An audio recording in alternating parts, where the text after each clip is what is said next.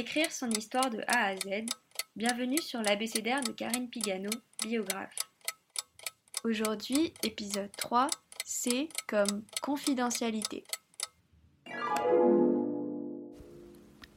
Ce n'est pas rien de partager son histoire avec un inconnu. C'est pourtant ce qui se produit quand on fait appel à une ou un biographe. Même si c'est au sens figuré, on lui confie sa vie.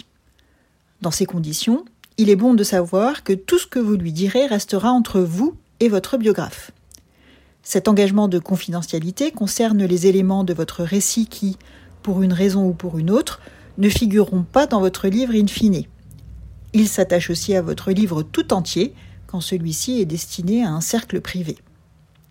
Personnellement, il m'arrive de signer, quand on me le demande, un engagement de confidentialité en bonne et due forme je comprends parfaitement que l'on puisse avoir besoin de cela pour travailler en toute confiance.